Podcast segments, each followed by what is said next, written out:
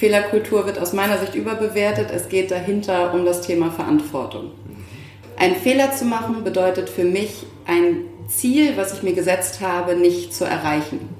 Das halte ich für grob fahrlässig. Und ich sage eben ganz klar, in der Sekunde, wo auch meine Mitarbeiter Verantwortungsbewusstsein entwickeln für das eigene Unternehmen und das liegt dann wieder am Thema Führen, dann wollen die gar keine entscheidenden Fehler machen, weil am Ende trägt mein Kunde den Fehler und das kann man sich eben nicht erlauben.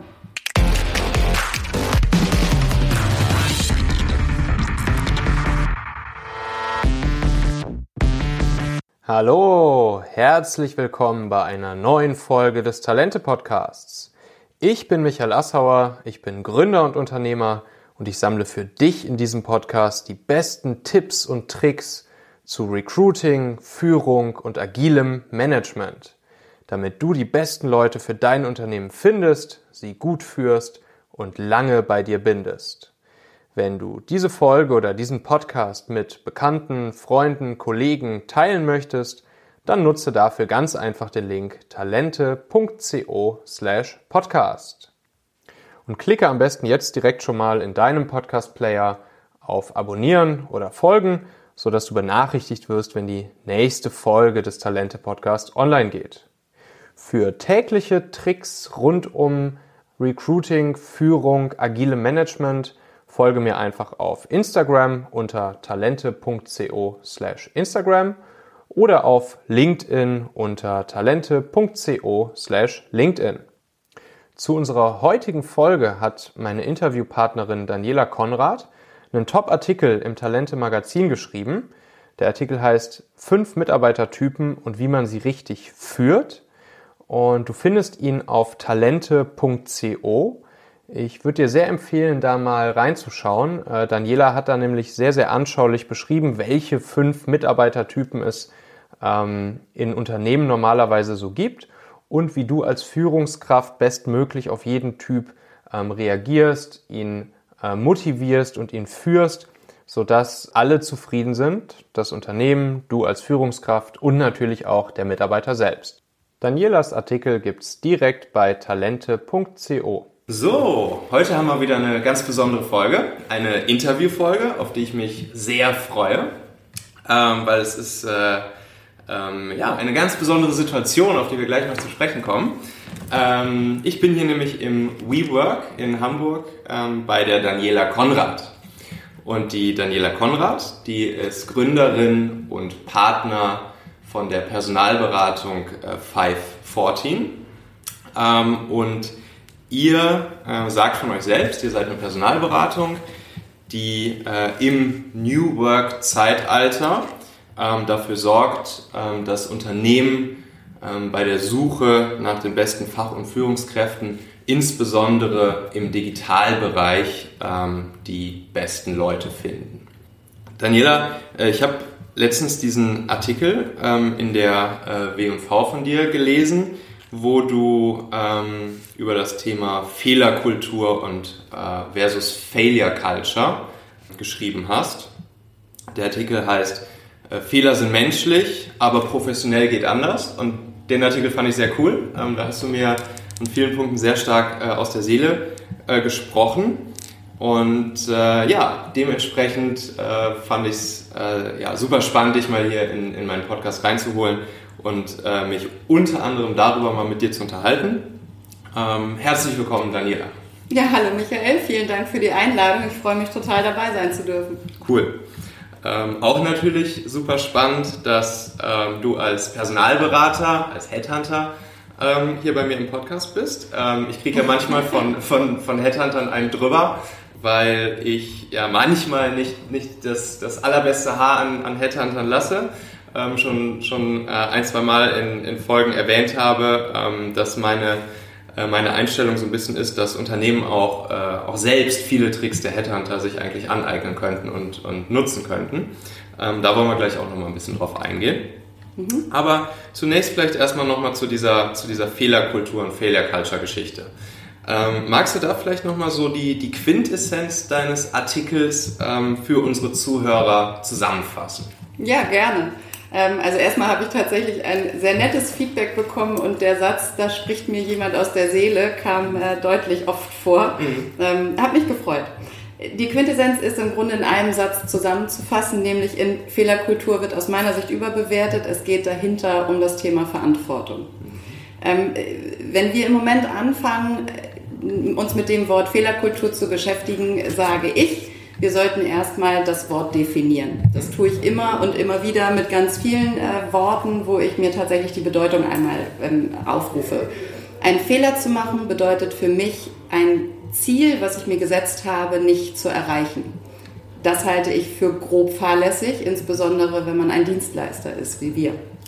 Ähm, Im Moment wird dieses ganze Thema sehr hoch gehypt. Was natürlich da rauszunehmen ist und was ganz großartig ist und was wir auch machen und was wir unbedingt fördern, ist das Scheitern. Beim Scheitern probiere ich aber in einem kalkulierten Rahmen Dinge aus, die dann vielleicht nicht funktionieren, aus denen ich meine Schlüsse ziehe und wo ich dann weitergehe. Aber immer in einem kalkulierten Rahmen, um am Ende doch mein Ziel zu erreichen. Mhm. Und das ist für mich der große Unterschied. Und ähm, im Moment ist es tatsächlich so, dass äh, diese Fehlerkultur aus meiner Sicht eben viel zu sehr gehypt wird und an falschen Stellen eingesetzt wird. Ich gehe bei dem Artikel dann noch ein bisschen weiter und äh, rufe das Thema Generation Y auf, ähm, weil es oft da in die Richtung geht, dass auf die Generation Y geschimpft wird. Jetzt muss man dazu sagen, in der Generation Y haben wir natürlich Menschen, die ähm, schwierig zu führen sind, aber am Ende ist es so, dass ähm, aus meiner Sicht das Thema tatsächlich definitiv bei den Führungskräften liegt, weil Generationen haben immer schon anders gedacht. Das, selbst wenn ich mich und meine Eltern nehme, sind da ganz viele Unterschiede im Denken. Und es geht eben darum, da ein Bindeglied zu schaffen und diese, äh, diese jungen Leute dann eben richtig zu führen und an, eine Mitte zu finden. Mhm. Hast du eine, ähm, hast du eine Idee, ob dieser, also erstens, wo dieser Hype herkommt, liegt das rein an, diesem, an dieser neuen Generation, die jetzt in den Arbeitsmarkt drängt? Und würdest du sagen, das ist ein, ein, ein eher deutsches Thema, dieses, diese Missinterpretation ähm, der, der Failure Culture? Woher kommt das? Was ist der Grund dafür? Jetzt muss man ja dazu sagen, dass wir über das Thema Scheitern unglaubliche Erfolge verzeichnen können. Ja, also wenn man Elon Musk nimmt ähm, oder äh, alleine Apple, ja, wie viele, wie viel Scheitern steckt dahinter, wie viele Fehler wurden gemacht, wie viele Unternehmen wurden an die Wand gefahren, äh, um dann natürlich am Ende ein großartiges Produkt rauszubekommen. Jetzt muss man aber auch sagen, das sind natürlich drei, vier, fünf Beispiele, einem WhatsApp, ja, als Abfallprodukt eigentlich entstanden ähm, wo wir sagen können, wahnsinnig, toll, ja, großartig. Das ist aber nicht die Masse. In der Masse, glaube ich, wird einfach falsch verstanden, dass wir, wo wir Fehler einsetzen dürfen, beziehungsweise wo wir scheitern dürfen, wo es uns weiterbringt.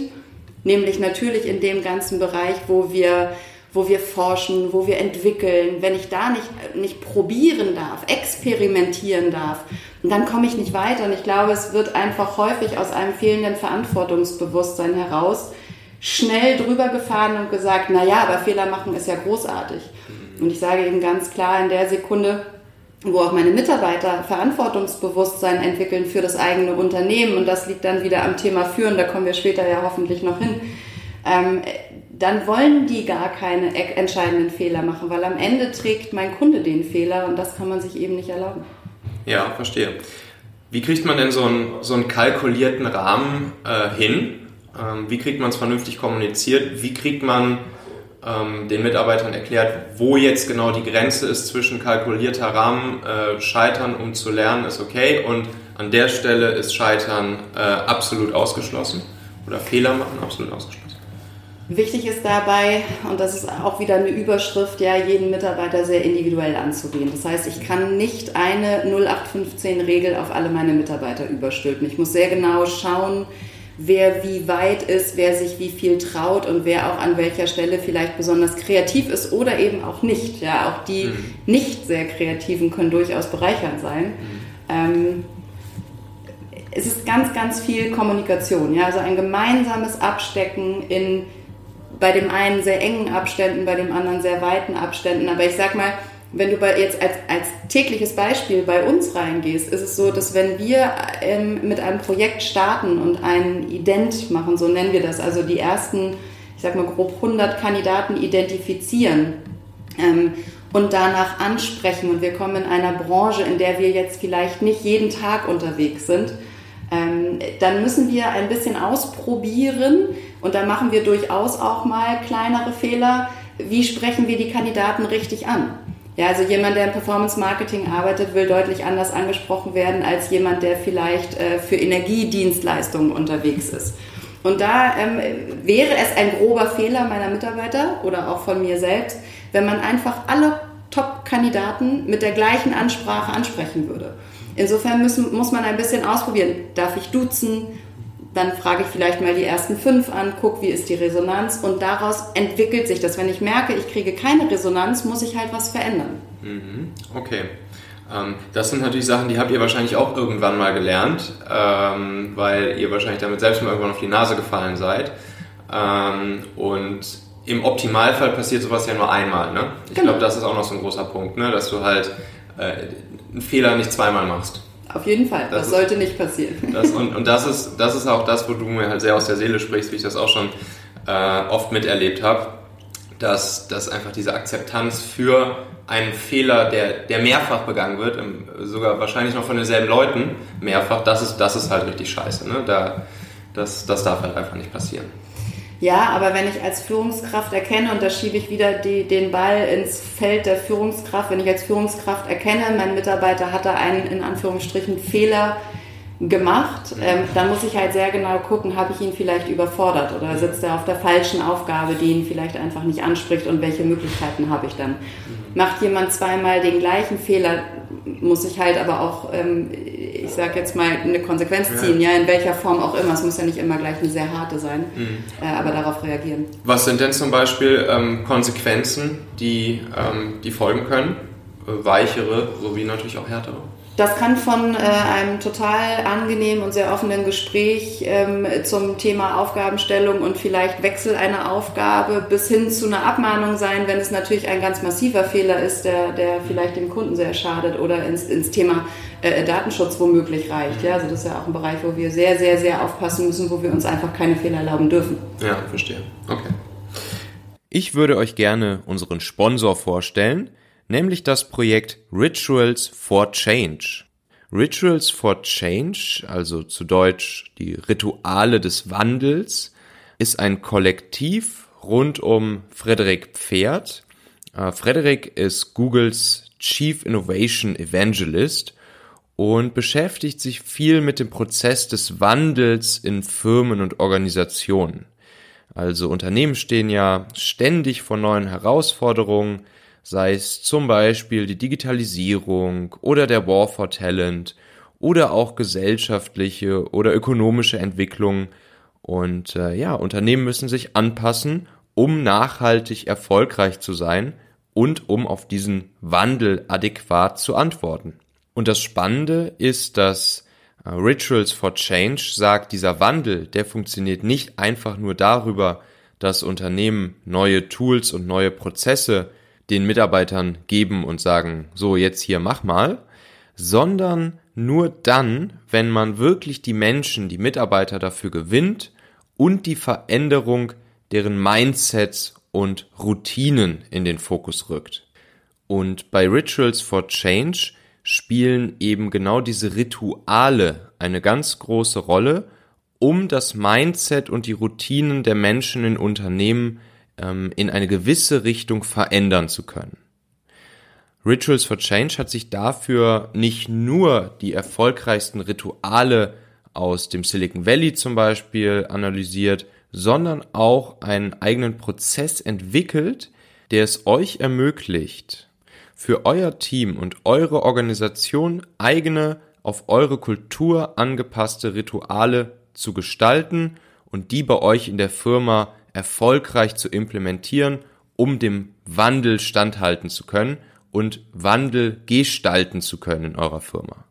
Dieses Jahr im Mai gab es dazu erstmals einen Rituals for Change Workshop mit äh, über 20 Führungskräften von zum Beispiel ASICS, ING DIBA oder Accor Und in diesen Workshops wurde gemeinsam mit den Teilnehmern erarbeitet, welche Rituale in den jeweiligen Firmen implementiert werden können, um Wandel zu gestalten. Und ähm, jetzt am 26. und 27. September 2019 findet in Berlin das nächste Mal solch ein Rituals for Change Seminar statt. Und das Ganze eignet sich für Teilnehmer von kleinen sowie auch von großen Unternehmen und Organisationen. Und dazu laden dich die Veranstalter, das Kollektiv von Rituals for Change ein. Ich bin übrigens ähm, fest von dieser Sichtweise, die Rituals for Change da hat, überzeugt. Ich kenne das auch aus meinem eigenen Startup, sowie auch jetzt von ReachNow, wo ich ja jetzt gerade arbeite. Ähm, und dort haben wir auch verschiedene solcher Rituale. Also ein Ritual zum Beispiel ist dieses Thank God It's Friday, was alle zwei Wochen freitags stattfindet und was Google, glaube ich, erfunden hat.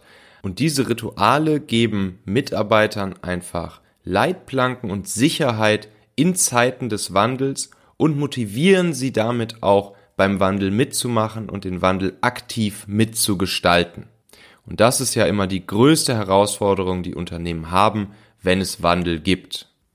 Der gute Leif Lewinsky von dem Rituals for Change Kollektiv hat übrigens auf talente.co slash rituals einen sehr wertvollen und guten und anschaulichen Artikel verfasst, ähm, wo er nochmal mehr solcher Beispiele, zum Beispiel Rituals von Amazon und Dropbox, aufführt und genau erklärt, warum Rituale notwendig sind, um Wandel in der Firma zu gestalten und wie man sie am besten aufsetzt. Für das nächste Rituals for Change Seminar am 26. und 27.09. in Berlin, ähm, da bekommt ihr als Talente, Hörer und Leser natürlich wieder einen ganz besonderen Rabatt. Und äh, diesmal gibt's 20% auf die Tickets und damit spart ihr rund 320 Euro netto. Auch dafür ganz einfach auf talente.co slash rituals gehen und dort findest du dann direkt den Link zur Seite von Rituals for Change sowie den entsprechenden 20% Rabattcode. Guckt euch das Ganze mal näher an. Es lohnt sich für dich und dein Unternehmen langfristig.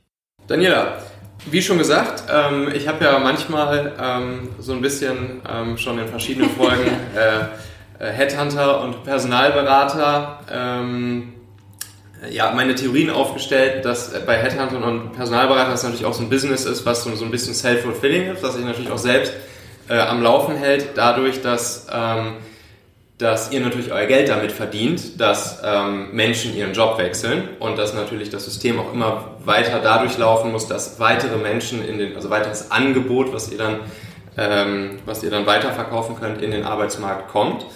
Ähm, und ähm, ich möchte ja Unternehmen und Unternehmer dazu ermutigen, ähm, viele Tricks, die ihr jeden Tag so anwendet, um Leute äh, zu einem neuen Arbeitgeber zu bekommen ähm, um sie zu überzeugen, sich selber anzueignen und selber anzuwenden. Mhm. Ähm, wie macht ihr das und warum denkst du, dass äh, viele Firmen dennoch irgendwie ja, Probleme damit haben? Warum, warum buchen Firmen euch?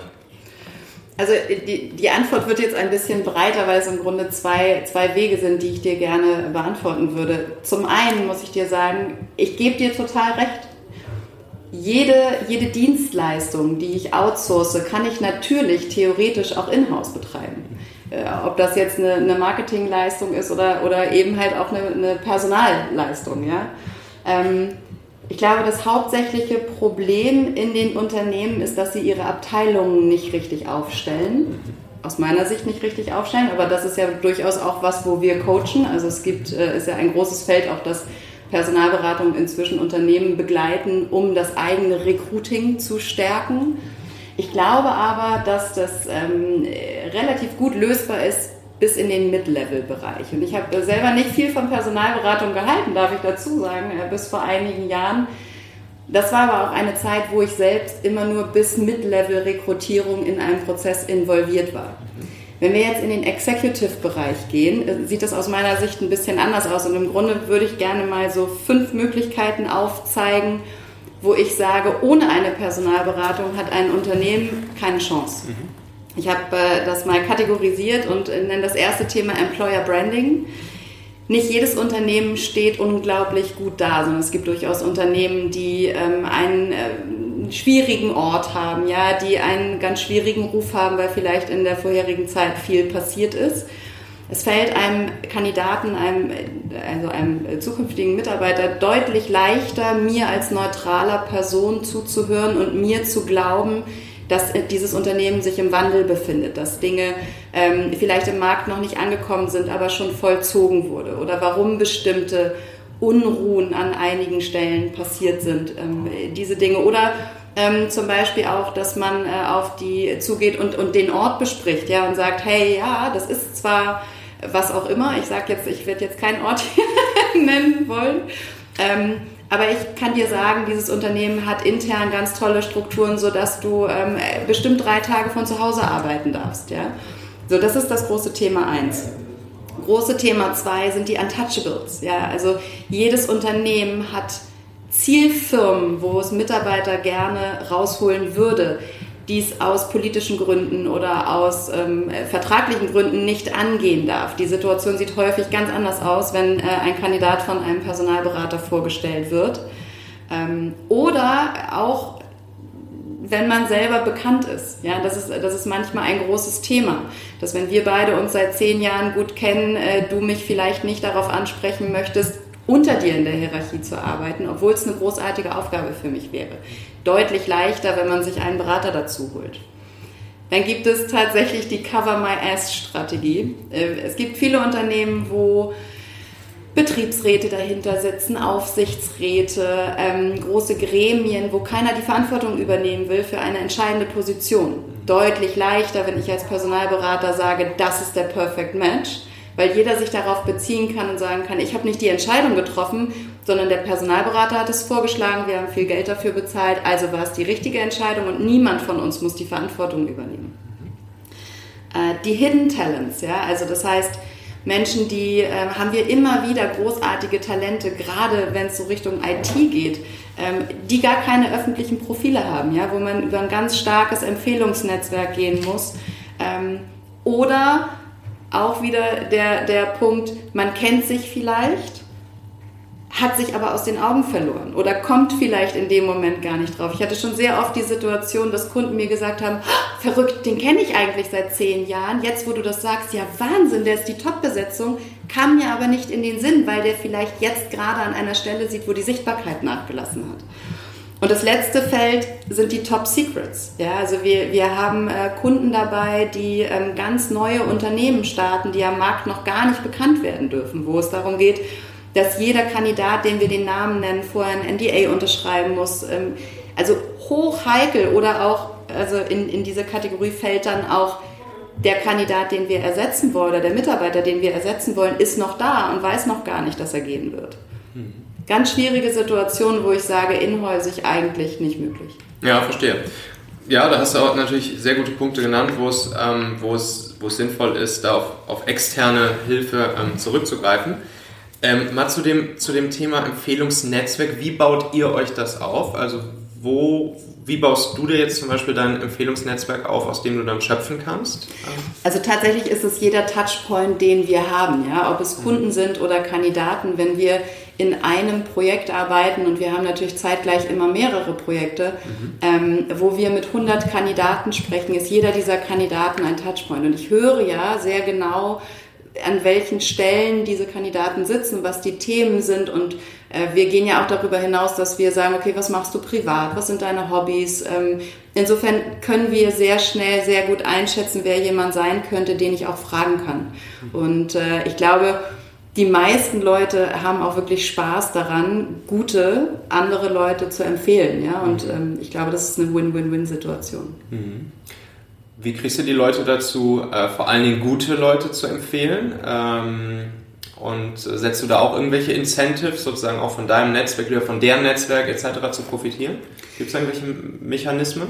Also, oder passiert das intrinsisch? ehrlicherweise passiert es eigentlich fast immer intrinsisch, muss man sagen. Natürlich checken wir die Leute trotzdem. Ja, also ich würde niemals einer Referenz vertrauen. Ähm, das kann ja durchaus auch mal einfach äh, aus, aus einer Sympathie heraus erfolgen, was natürlich völlig also das geht einfach nicht bei uns. Mhm. Ähm, es ist aber schon so, dass derjenige, der einen anderen empfiehlt, sich auch selber in der Verantwortung fühlt normalerweise. Und ich weiß nicht, wenn du bei dir jetzt mal hinterfragst und ich sage dir, ist wirklich wichtig, ich brauche jemanden, der da genau die Skills mitbringt. Die Wahrscheinlichkeit ist groß, dass du mir ja. jemanden nennst, wo du dann nicht hinterher deinen Namen verbrennst. Nee, nee, klar, auf jeden Fall. Das, da hast du recht, das stimmt. Ähm, Genau, aber vielleicht einmal die Tipps, wo ich ja noch ja. darauf zurückkommen wollte, was ein Unternehmen machen kann, ähm, um eben total großartig auch selber wenigstens bis zum Mid-Level-Bereich zu besetzen.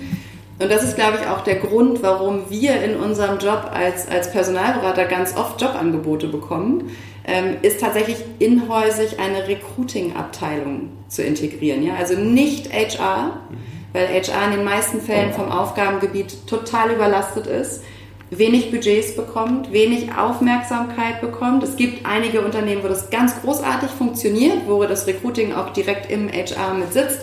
Ähm, das ist aber leider immer noch nicht allzu häufig so. Was, ich, was, ich, was mir wichtig wäre, wäre, dass ich eben Mitarbeiter habe, denen ich die Ressourcen frei mache. Zu sagen, okay, ich gebe dir die Zeit, dir einen Marktüberblick zu holen. Ja? Also wirklich am Ball zu bleiben und zu gucken, welches Unternehmen steht wo, ähm, was passiert, was gibt es für neue Technologien. Am besten eigentlich Mitarbeiter dafür aus den Fachabteilungen, weil es wirklich darum geht, die Fachabteilung zu verstehen und auch die Skills, die fachlichen Skills zu verstehen, ähm, die mitgebracht werden müssen. Hochschulmarketing betreiben, ja, also wirklich früh schon in Kontakt gehen mit den Unis, um zu gucken, kann ich Talente vielleicht von da schon abziehen, kann ich Praktika anbieten, um vielleicht auch gleich schon einen guten Blick ähm, darauf zu bekommen.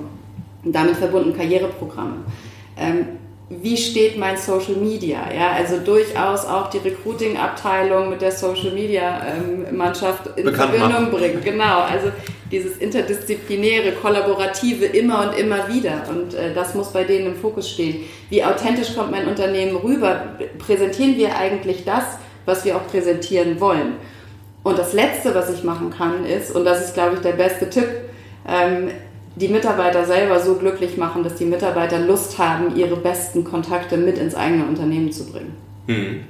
Hier mit einem Incentive arbeiten, ähm, monetär? Klar. Warum nicht? Ja. Also was auch immer, ja. Der eine mag vielleicht eine Woche Urlaub haben mhm. zusätzlich, der andere mag äh, den Sonderbonus bekommen, aber auf jeden Fall, warum soll ich das nicht belohnen? Mhm. Ja, finde ich auch. Es gibt halt viele, die äh, die sagen, ja, nee, wenn wir da äh, monetär ähm, irgendwie oder sonst irgendwie ein Incentive geben, ähm, das ist dann nicht mehr echt. Es muss rein intrinsisch sein, dass unsere Mitarbeiter uns weiterempfehlen. Naja, man läuft natürlich Gefahr, dass der ein oder andere, aber ich glaube, das ist die Seltenheit, vielleicht auch mal jemanden empfiehlt, nur um dieses, äh, diesen Bonus zu bekommen. Am Ende ist ja aber trotzdem nicht dieser Mitarbeiter, der empfiehlt, auch der, der einstellt, ja. Sondern äh, da passiert ja in den meisten Fällen durchaus nochmal ein längerer Prozess, wo ja. dann die Kandidaten auch gecheckt werden. Ja, auf jeden Fall. Ähm, Netzwerk hast du schon genannt. Mhm. Äh, klar, Netzwerk ist wahrscheinlich euer, euer, größtes, euer größtes Asset, ne? wo, ihr, wo ihr Leute raus, rausholt, rausrekrutiert. Wenn ihr jetzt Leute äh, kalt sucht und ansprecht, wie macht ihr das? Also tatsächlich ganz kalt, aber äh, auf eine sehr authentische und sehr persönliche Art und Weise. Also was du bei mir nicht finden wirst, ist, ich werde keine Massenmails rausschreiben, wo ich 100 Leute mit dem gleichen Text anschreibe. Mhm. Ich habe solche Situationen selber schon gehabt, wo wir in einem Raum saßen mit vier Kollegen und alle vier Kollegen in einer Minute Verzögerung die gleiche Mail bekamen. Wir haben dann gemeinschaftlich geantwortet und gefragt, ob wir nicht eine Videokonferenz machen wollen zu dem Thema. Ähm, das darf nicht passieren, ja, sondern ich muss mir das Profil halt genau angucken. Und in der Sekunde, wo ich sehe, jemand ist vielleicht erst seit drei Monaten in einem Unternehmen, tatsächlich die Ansprache auch so gestalten. Ja, also hey, ich habe gesehen, du bist gerade gewechselt, toll, herzlichen Glückwunsch nachträglich. Fühlst du dich denn wohl? Ist alles gut bei dir? Eigentlich, ne, eigentlich ja. spricht mich dein Profil so sehr an, dass ich gerne mit dir reden wollen würde, aber ich würde mir natürlich genauso für dich wünschen, dass du gerade glücklich bist. Mhm. Und dann kommt man sehr oft ins Gespräch und ich glaube, wenn man dabei nicht aus den Augen verliert, dass jeder Kontakt wertvoll ist in unserem Beruf, ja, dass äh, auch derjenige, der dann anruft und sagt, Mensch, Daniela, es war so eine nette Ansprache und ich hatte total Lust, mal mit dir zu sprechen. Im Moment ist das Unternehmen total großartig, aber lass uns doch in Kontakt bleiben. Wer weiß, wie es in fünf Jahren aussieht. Sind das eben auch die Dinge, mit denen wir unser Netzwerk ausbauen? Und das kann ich nur jedem empfehlen. Also bitte weg von Copy-Paste. Mhm. Ähm, sprecht, sprecht ihr die Leute dann hauptsächlich auch bei, bei Xing LinkedIn an oder, ähm, oder hast, du, hast du noch andere Wege, die, die gut funktionieren? Also Xing und LinkedIn sind schon tatsächlich die Hauptkanäle für kalt, äh, das muss man so sagen. Ähm, Intros passieren meistens, äh, passiert natürlich dann auch ähm, per Mail, aber was wir hin und wieder auch mal haben, ist Facebook. Mhm. Ähm, da kann man natürlich in bestimmten Gruppen und so weiter auch mal sein Augenmerk drauflegen, ist aber lange nicht so fein zu selektieren. Mhm. Insofern nicht ganz so ergiebig, würde ich jetzt mal sagen. Mhm. Ähm, ich glaube, das Wichtigste ist tatsächlich die Art und Weise, wie man sucht und gar nicht so unbedingt das Wo. Also jetzt muss man dazu sagen, dass der Trend tatsächlich in den Bereichen, wo wir unterwegs sind, also in der Digitalbranche, stark zu LinkedIn geht mhm. ähm, und auf Xing weniger los ist inzwischen. Aber wie gesagt, ich glaube, das Wie ist das Entscheidende. Ja, zum Wie nochmal. Ähm, es gibt ja so Faktoren, die halt ähm, die, die Wechselwahrscheinlichkeit äh, bestimmen. Ne? Das, da hast du wahrscheinlich schon einen krassen Blick für. So, du kommst auf ein Profil von einem, von einem potenziellen Kandidaten, du siehst auf den ersten Blick, okay, hier ist die Wahrscheinlichkeit höher, dass das was wird, als bei einem anderen. Was sind, was sind so Faktoren, äh, die du, die du so einmal abscannst, wo du, wo du siehst, okay, das hat mehr Potenzial als, äh, als ein anderer Kandidat vielleicht? Äh, tatsächlich mache ich das nicht. Und das ist, glaube ich, auch mein Erfolgsgeheimnis. Das ist nämlich immer die Idee, ich spare mir Zeit. Ich spreche nur die an, die sowieso gerade auf wechselwillig stehen. Ich muss mir natürlich immer die Frage stellen, warum ist jemand wechselwillig? Ja, warum ist jemand gerade unglücklich? Könnte es vielleicht auch an dieser Person liegen, dass es gerade gar nicht so toll ist? Und ich habe die Erfahrung gemacht, ähm, also es gibt so, es gibt so Sätze, das äh, kann man ja ganz offen sagen. Ja, also wenn jemand in der Selbstständigkeit ist, geht man erstmal davon aus, hm, der wird wahrscheinlich glücklich sein und keine Lust haben, wieder in ein Angestelltenverhältnis zu kommen. Kann ich tatsächlich nicht bestätigen. Ich habe schon ganz viele Freiberufler angeschrieben und angesprochen oder mit denen telefoniert und die waren sehr offen und haben gesagt, nee, ich bin ja Freigeist und deswegen checke ich auch immer wieder und halte Ohren und Augen offen und äh, wenn was Tolles dabei ist, bin ich durchaus auch bereit, das wieder zu verändern. Ähm, wenn jemand in der Probezeit ist, ist eigentlich auch so ein klassisches, ja, brauchst du nicht anschreiben, ist ja gerade gewechselt. Äh, es gibt aber diese Situation und ich glaube, jeder von uns hatte die auch schon mal, dass er in einem Unternehmen schon während der Probezeit gedacht hat, wow, was habe ich da gemacht, bin ich hier wohl richtig? Ähm, das ist natürlich, am Ende kann das ein ganz, ganz großes Plus sein, wirklich dann auch wieder für alle Bereiche. Also das Unternehmen, was diesen Mitarbeiter eingestellt hat, ähm, wenn der sowieso geht, nach neun oder zwölf Monaten, warum soll ich den nicht auch schon nach sechs Wochen wieder gehen lassen? Kommt mich viel günstiger und ich habe schneller den passenden Kandidaten. Der Kandidat ist glücklich, wenn er da raus kann und dann eben wie ein, ein, an eine andere Stelle kommen kann. Ähm, und für uns ist natürlich dann noch der großartige Vorteil für das neue Unternehmen, dass die Kündigungsfrist einfach sehr, sehr kurz ist und die äh, Mitarbeiter einfach schnell verfügbar sind. Ja. Also was, was habt ihr hauptsächlich so für Kunden gerade? So, ähm, sagen wir mal, Größe, Industrie etc.? Ja, tatsächlich querbeet. Also wir haben äh, von KI, Startups bis hin zu äh, Digitallösungen für Energiedienstleistungen bis hin zu großen Vermarktungshäusern und Verlagen. Also es ist die volle Bandbreite. Mhm. Und ähm, du sagst es schon hauptsächlich so höhere Level, Executive Level, da spezialisiert ihr euch drauf, richtig? Genau, also das heißt nicht, dass wir nicht auch ähm, Fachkräfte machen. Es kommt immer so ein bisschen darauf an, wie wichtig die Position ist. Wenn äh, ich begleite jetzt ein Startup, auf das ich mich schon sehr, sehr freue, ähm, äh, wo wir eine Position besetzen, die am Ende gar nicht über ein großes Gehalt äh, funktionieren wird, aber eine entscheidend wichtige Rolle in diesem Unternehmen spielt. Und da wir ähm, hier drei ganz tolle Gründerinnen haben, die natürlich große Sorge haben, sich auch jemand ins Team zu holen, der vielleicht nicht passt, weil der Spirit im Moment einfach so toll ist, ähm, ist diese Position einfach unendlich wichtig, weil wir diese Kultur aufrechterhalten müssen. Und äh, da wird es nicht darum gehen, jemanden zu suchen, der dann am Ende 400 Leute führt, sondern einfach eine entscheidende Position in dem Unternehmen. Damit leitest du eigentlich perfekt über zu meiner nächsten Frage ähm, und auch zum nächsten Thema so. Ähm, der ganze, der ganze Auswahlprozess. Ne? Also ähm, entweder ihr stellt jetzt einen Kandidaten im Unternehmen vor oder auch aus deiner eigenen Erfahrung, deines eigenen Unternehmens. Ähm, woran erkennst du dann, woran erkennt das Unternehmen, ob es der richtige ist oder nicht? Mir hat mal ein sehr schlauer Mensch gesagt, Und ich sag mal, der Check, ob das Fachliche da ist, der muss natürlich vorab erfolgen. Aber wenn du dir vorstellen kannst, eine Woche mit dieser Person alleine im Mittelmeer zu segeln, dann ist es die richtige Person. Und ehrlicherweise leitet das auch so ein bisschen über. Am Ende ist es tatsächlich ein Bauchgefühl. So. Oder beziehungsweise am Ende nicht, ist es eigentlich eher am Anfang ein Bauchgefühl.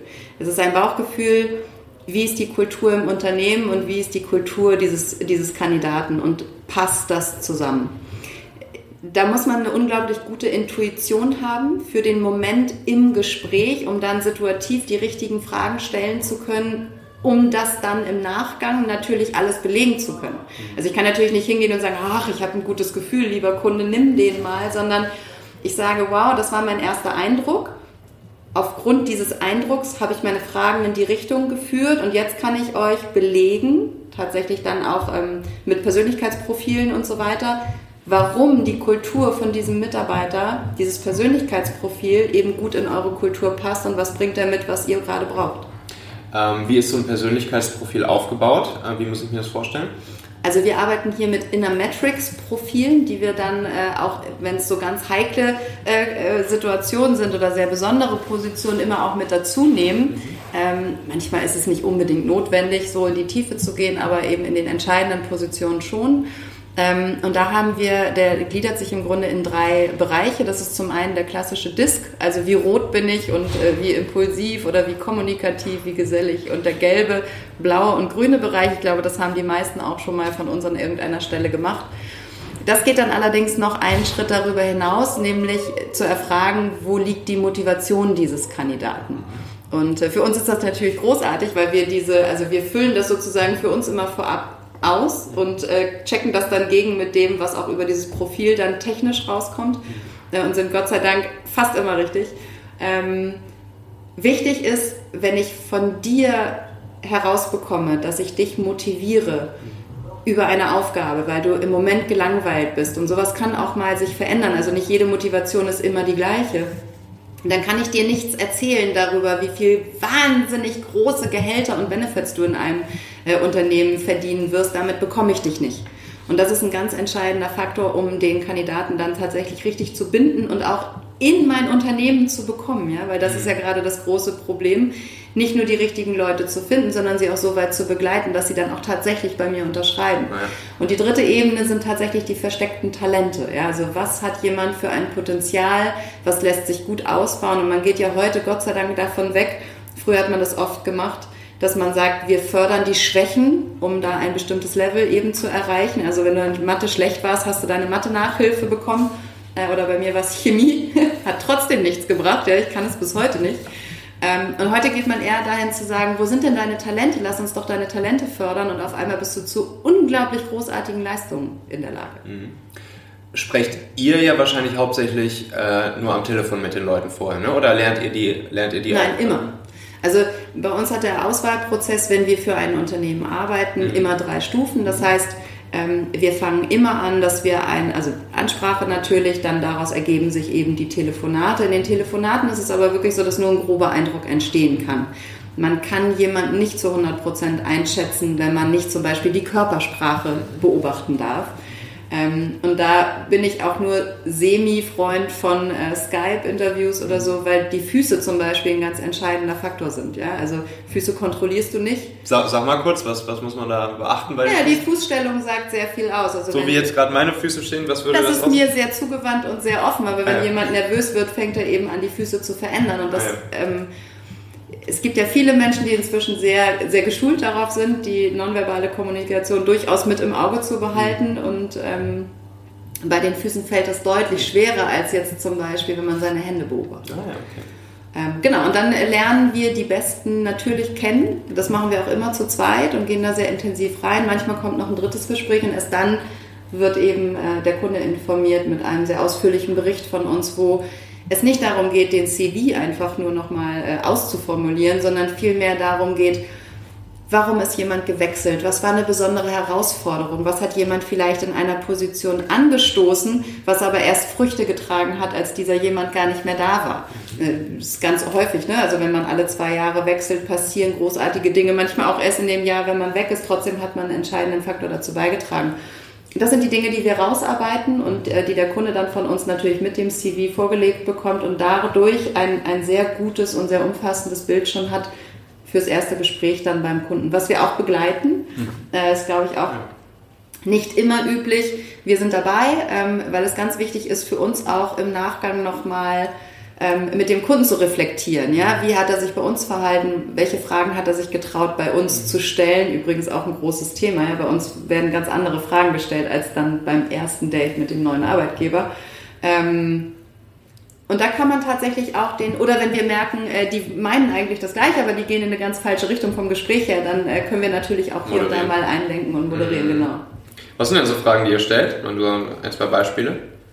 Das ist ganz unterschiedlich. Äh, tatsächlich ist es ganz unterschiedlich. Ja. Ähm, je nachdem, wo du, wo du deinen Fokus drauf legen musst. Wir haben jetzt eine Position, da ist die Führung zum Beispiel immens wichtig. Da fragen wir natürlich ganz viel in Richtung Führung. Aber ähm, meine Lieblingsfrage, äh, das ist dann jetzt auch der Tipp, ähm, was hätten sich deine Eltern gewünscht, was du heute beruflich machen würdest? Mm. Wir haben eine ganz tolle Veranstaltung gehabt mit ganz großartigen Menschen und ähm, das war unglaublich spannend. Wir haben das als Begrüßung gemacht und da kamen Dinge über diese Menschen raus, natürlich nur, was sie erzählen mögen, ja. aber die man sonst nicht gefragt hätte und die aber das Bild einfach. Was, was kann man daraus dann so lesen?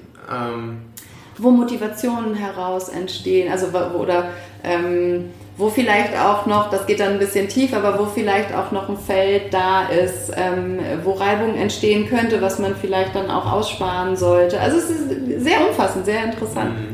Ja, verstehe, cool. Ähm, so, dann habt ihr also den Termin mit, mit euren Kunden und dem Kandidaten gemeinsam. Ähm, genau. Und mal angenommen, äh, alle sagen, jo, das, äh, das passt irgendwie. Mhm. Ähm, dann ist natürlich noch, wie du vorhin schon gesagt hast, dieser, dieser ganz, ganz große Schritt zu machen, wirklich den Sack zuzumachen. Ne? Ja, die Tinte ähm. trocknen zu lassen, genau.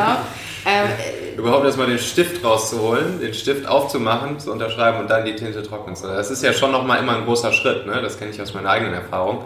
Nur weil man sich sympathisch findet und, und gegenseitig irgendwie als Mensch und als Unternehmen toll findet, heißt das ja noch lange nicht, das auch wirklich unterschrieben wird. Und selbst, und selbst dann, wenn alle sagen, okay, lass uns unterschreiben, selbst dann ist es ja noch nicht safe. Äh, noch lange nicht safe.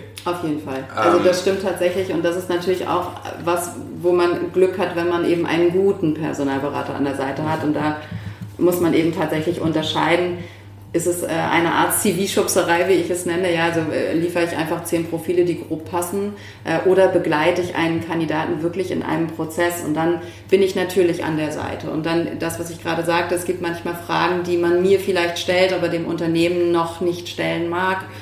Ähm, dann sind das einfach Dinge, wo wir, wo wir sehr nah dran sind. Und das ist aber auch tatsächlich dann ganz wichtig wieder fürs Netzwerk, weil wir dadurch, dass wir so eng an diesen Menschen dran sind, ähm, einfach ganz tolle Beziehungen aufbauen, die dann eben auch sehr langfristig sind. Mhm.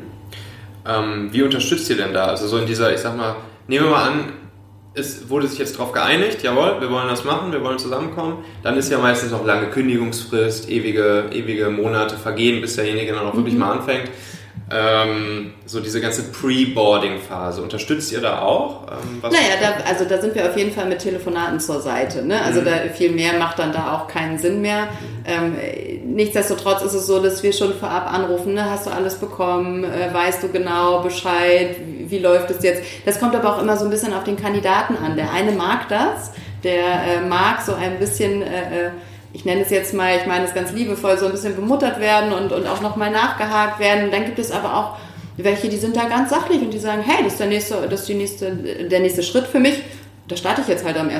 Mhm. So, und dann äh, muss ich natürlich nicht noch zweimal anrufen und fragen, ob alles fein ist. Und, äh, aber äh, wir sind da schon im Gespräch. Und was wir auch machen dann für die Onboarding-Phase ist, dass wir nach 100 Tagen immer Feedback-Gespräche führen, äh, einzeln mit dem Unternehmen, mit dem Kandidaten und dann aber auch nochmal gemeinsam. Mhm um auch da Manchmal gibt es Dinge, die äh, so ein bisschen an der Seite laufen, die so ein bisschen äh, gnatschen und so weiter. Und auch da können wir ähm, immer mal vermitteln.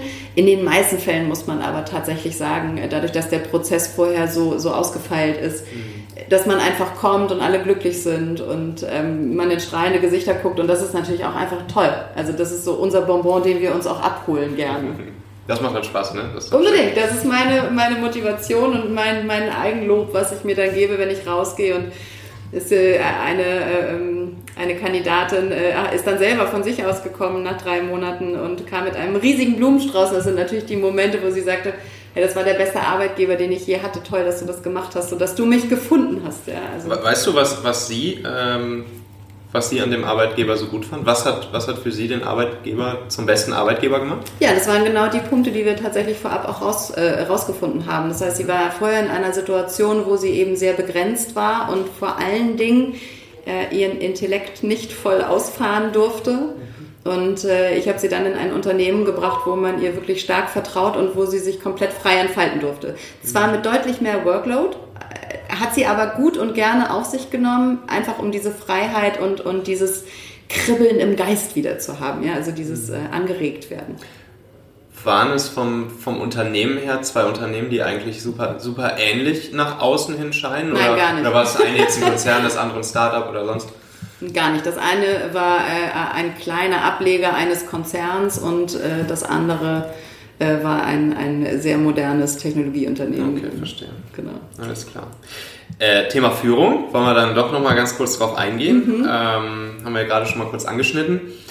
Ähm, wie motivierst du deine Mitarbeiter? Was denkst du, was äh, Führungskräfte ähm, tun sollten, um Bestleistungen, intrinsisch motivierte Bestleistungen rauszukitzeln aus ihren Mitarbeitern? Ähm, wie macht man Mitarbeiter zu, zu Mitunternehmern statt einfachen Söldnern? Hm. Also äh, am Ende ist es tatsächlich immer die große Überschrift, bitte keine 0815-Lösung, sondern Individualität erlauben. Und das ist für mich als Führungskraft unglaublich wichtig. Deswegen bin ich auch kein Fan davon, äh, die besten fachlichen Kollegen als Führungskräfte einzusetzen, sondern ich brauche Menschen, die empathisch sind. Mhm. Wenn ich auf Mitarbeiter individuell eingehe, muss ich mir so ein bisschen die Frage stellen, wer ist das? Ja, also es gibt Freigeister, die, die muss ich einfach kreativ sein lassen. Die darf ich, da darf ich die Leitplanken nicht zu eng stellen. Die müssen Bewegungsspielraum haben. Es gibt dagegen gesetzt, und die können an einem Schreibtisch sitzen, ja, den klassischen, ich nenne ihn mal Beamten, der überhaupt nicht damit zurechtkommt. Äh, und äh, die, die Erfahrung habe ich tatsächlich auch selbst schon gemacht wenn man ihm sagt, du darfst dir deine Zeit frei einteilen, weil dieser jemand niemals nach 8 kommen würde oder vor 17 Uhr gehen würde. Also den bereitet man damit Stress. Es gibt äh, den Analysten, dem ich natürlich dann nicht eine kreative Aufgabe hinlegen darf, sondern äh, ihn dann bitte äh, bei seinen Zahlen und Daten belasse, damit er glücklich ist. Es gibt Pessimisten wo ich äh, zuhören muss und dann immer mal wieder wohlwollend versuche, auch den Blick auf das Optimistische zu lenken. Ja, aber ich, ich muss ihn hören. Es gibt äh, Ängstliche, wo wir, ähm, wenn mal irgendetwas außer der Reihe passiert, sofort die Angst nehmen müssen und sagen müssen, aber es ist alles in Ordnung. Wir schaffen das gemeinsam, mach so weiter. Es gibt die Autarken, ja, wo ich wirklich nur ein Ziel vorgebe ähm, und er völlig alleine entscheidet, welchen der zehn Wege er läuft und wir treffen uns am Ziel wieder und ich mich darauf verlassen kann. Und der möchte auch zwischendurch von mir gar nichts hören, der fühlt sich eher genervt. Ähm, und am Ende gibt es den, den Lobsuchenden und Sensiblen, äh, der so ein bisschen Richtung ängstlich geht, der will einfach gesehen werden ja, und, und, und anerkannt werden. Und der möchte immer mal zwischendurch auch ein kleines, hey, super, toll gemacht. Ähm, genau, was einem anderen zu viel wäre. Und ich glaube, in der Sekunde, wo ich das schaffe, meine Mitarbeiter einzeln zu, ähm, mit ihnen umzugehen, sehr individuell, schaffe ich es auch, dass diese Mitarbeiter intrinsisch motiviert sind. Mhm. Aber der Rahmen muss der richtige sein. Mhm. Würdest du sagen, das ist, das ist mittlerweile ähm, angekommen überall, dass die ähm, fachlichen Profis nicht unbedingt die besten Führungskräfte sind? Das würde ich mir unbedingt wünschen. Äh, nein. Ja, klar. Es ist halt so, ne, traditionell ist es halt so, jo, der, der Beste hier im Team, der wird dann, wird dann irgendwann äh, Lead. So, ne? Ja, es ist halt leider ganz oft eine Milchmädchenrechnung und ich finde besonders anschaulich ist es im Sales. Ich mache ja äh, gerne Sales-Positionen, weil ich selber meinen Sales-Background mitbringe und ich finde einfach, dass es ein cooler Schlag Mensch ist. Ähm, den man aber auch sehr eigen anfassen muss. Und ich, ich spreche oft mit Sales-Führungskräften, die mir dann sagen, oh bitte, bitte, ich möchte gar keine Führungskraft sein. Ich habe gar keine Zeit mehr für meine Kunden. Mhm. Und ich bin auch nicht mehr eigenverantwortlich, sondern ich verantworte auf einmal den Umsatz der anderen. Ich will das aber nicht. Ja? Ich will meine eigenen Zügel in der Hand halten und äh, bring mich dahin bitte wieder zurück. Mhm. Ja, ja, verstehe. Wie legst du eigentlich äh, Ziele fest hier bei dir selbst im Unternehmen? Ähm auch das tatsächlich individuell. Mhm. Ja, also ich glaube, wenn man da ganz generell drauf guckt, ist Ziele festhalten immer der gleiche Prozess. Ja, also ich, ich fange an, eine Vision, eine Unternehmensvision zu entwickeln. Ich fange an, ähm, mir Ziele zu überlegen. Ich überlege mir dann eine Strategie, wie kommen wir dahin, und dann überlege ich mir Maßnahmen. Ähm, wenn ich das mit dem, äh, mit dem Kandidaten, mit dem Mitarbeiter natürlich, wenn ich das mit dem Mitarbeiter zusammen mache, und er auch da sozusagen die Möglichkeit bekommt, ähm, seinen eigenen Input mit reinzubringen, dann committet der sich eigentlich relativ klar und schnell selbst, mhm. weil das KPIs sind, wo er im Blick hat, dass er sie erreichen kann. Und wenn ich ihm eine Möhre vor die Nase halte, die er erreichen kann, äh, dann ist das meistens schon Motivation genug. Ich darf halt nicht den Fehler machen, dass ich Ziele so formuliere, dass sie nicht zu erreichen sind, weil das ähm, einfach nur demotiviert und frustriert und das definitiv nicht zum Ziel führt. Was sind so äh, typische KPIs bei euch? Tatsächlich arbeiten wir bei uns äh, nur mit zeitlichen KPIs. Also die, die, äh, wir versprechen unseren Kunden, dass wir nach fünf bis sechs Wochen die Shortlist liefern, was wirklich sehr, sehr schnell ist. Im Markt braucht der durchschnittliche Personalberater zwölf Wochen. Ähm, und äh, wir haben da einen sehr, sehr klaren Prozess, den wir auch nur sozusagen zwischen den ähm, äh, Prozessschritten agil gestalten, weil wir dann eben natürlich nochmal reingehen und überlegen, sind wir richtig, müssen wir nochmal was verändern, finden wir überhaupt für die Gehaltsspanne den richtigen Menschen oder wie, wie es gibt gar keine 100 Kandidaten mit den, äh, mit den Skills. Mhm. Ja, es gibt vielleicht nur 10 in Deutschland oder so, äh, aber wie lang ist denn so eine Shortlist normalerweise so grob? Der 3 plus 1 ist bei uns ja gerne. Äh, drei sind tatsächlich die, wo du sagst, okay, das ist die eierlegende Wollmilchsau, die passen einfach hundertprozentig auf das Profil. Mhm. Da versuchen wir so ein bisschen das ähm, vom Typ her unterschiedlich zu gestalten. Ja, also immer einen, der vielleicht ein bisschen extrovertierter ist, einen, der ein bisschen introvertierter ist, einer, der vielleicht hochstrategisch vorgeht. Also je nachdem, was das Unternehmen so braucht, ein bisschen Bandbreite aber eine Basis zu schaffen, dass jeder Kandidat es trotzdem gut könnte. Mhm. Ähm, ganz spannend ist bei uns der Plus eins, dadurch, dass wir eben sehr auf, auf äh, Potenzial schauen und auf Talente, haben wir ganz oft einen Plus eins dabei, der in irgendeinem Bereich vielleicht noch nicht die Erfahrung hat oder nur im privaten Bereich die Erfahrung. Also jemand, der zum Beispiel Führung mitbringen sollte aber seit 20 Jahren die Pfadfindergruppe leitet. Ja, kann durchaus Führungserfahrung haben, aber eben noch nicht in diesem Bereich. Und ähm, so kann es, äh, kann es immer mal sein, dass jemand ähm, auf den ersten Blick vielleicht nicht passend erscheint, aber am Ende für das Unternehmen einen unglaublichen Mehrwert hat. Und das sind so die, die mir auch richtig Spaß machen. Ja, da kann man psychologisch mhm. ganz doll reingehen und sich freuen. Und sind dieses dann alles Menschen, mit denen ihr auch schon gesprochen habt, ja? Die, äh, genau, die, die kennen wir persönlich. Ähm, also die haben wir am Telefon gesprochen, okay. die kennen wir persönlich, die kennen auch immer mindestens zwei von uns. Mhm. Okay, und, verstehe. Und die auch schon sozusagen angedeutet haben, dass es was für sie sein könnte, ja? Das Nein, das geht deutlich darüber hinaus. Ach so, okay. Also ähm, das Andeuten, dass jemand möchte, würde bei uns bedeuten, der Prozess ist hier beendet sondern ah, okay. die, die drei Kandidaten, die beim Kunden vorgelegt werden, sind tatsächlich Kandidaten, die dann auch zu 99,9 Prozent unterschreiben. Ah ja, okay, alles klar. Und die holt ihr dann innerhalb von fünf bis sechs Wochen? Äh, genau, und dann kommt natürlich nochmal der interne Prozess beim Kunden dazu. Da haben wir nicht immer so viel Einfluss. Wir können natürlich mhm. mal ein bisschen drängeln. Mhm. Äh, aber ich sag mal, wenn wir nach sechs Wochen liefern, und äh, der Kunde dann aber intern äh, nochmal sechs Monate braucht, dann haben wir natürlich nicht so viel Einfluss. Mhm. Wenn ähm, es um das Thema Binden geht. Ne? Du hast es mhm. ja vorhin auch schon mal angedeutet. Ähm, die Leute möglichst lange halten, die Leute ähm, möglichst dazu bringen, ähm, ja, sich mit dem eigenen Unternehmen äh, stark zu identifizieren, äh, rauszugehen, für das Unternehmen auch die Werbetrommel zu rühren, äh, stolz zu sein auf den Laden, bei dem man arbeitet. Was, was denkst du, was sind da so die, die wichtigsten Faktoren, die da reinspielen? Fördern und fordern. Also das ist bei uns tatsächlich der Leitsatz. Ähm, rauskriegen und mit dem, also was ich total gerne mache, um da äh, was vorwegzunehmen, ich stoße gerne ins kalte Wasser, aber ich sage vorher Bescheid. Mhm. Ja, also wenn, wenn äh, wir Mitarbeiter bei uns einstellen und noch nicht so genau wissen, wo sie sind, dann sage ich, du pass auf, ich möchte gerne, dass du das jetzt machst, kriegst du es hin, traust du dich? Und ähm, oft kommt dann so ein, Huh, weiß ich noch nicht genau. Und da bin ich dann aber schon diejenige, die sagt, so pass auf, 1, 2, 3 jetzt. So, und dann bin ich dabei, mhm. ganz eng und mache ein, ein enges Feedback-Gespräch auch danach und so weiter, so dass das immer mehr Sicherheit gibt und spätestens nach der dritten Situation ähm, die die Mitarbeiter dann da auch ganz sicher durchlaufen. Mhm. Aber ich glaube, das ist tatsächlich zum Binden das Wichtigste, dass ich ähm, immer wieder etwas Neues äh, vorgebe, wo der Mitarbeiter darf und, und, und Lust hat und eine Challenge für sich sieht. In welchem Bereich auch immer. Ja, das kann ganz unterschiedlich sein. Es kann auch Mitarbeiter geben, gerade im Sales, wo ich sage, ich muss kleine Gehaltssprünge einbauen, weil sonst halte ich den nicht. Ja? Also das, das ist sehr individuell auch wieder. Ich glaube, was auch ganz wichtig ist, dass man den Mitarbeitern vermittelt, du darfst dich entwickeln und wenn, also wir sind Personalberater und wir wissen, dass es manchmal unglaublich gut ist, das Unternehmen zu wechseln. Ja, nicht nur für das Unternehmen, die die Chance haben, nochmal jemand frischen auch dieser Position anzupassen, weil auch die Positionen entwickeln sich ja, sondern auch für den Mitarbeiter, der mit, ähm, also wenn ich zehn Jahre in einem Unternehmen war, kenne ich nur eine Kultur.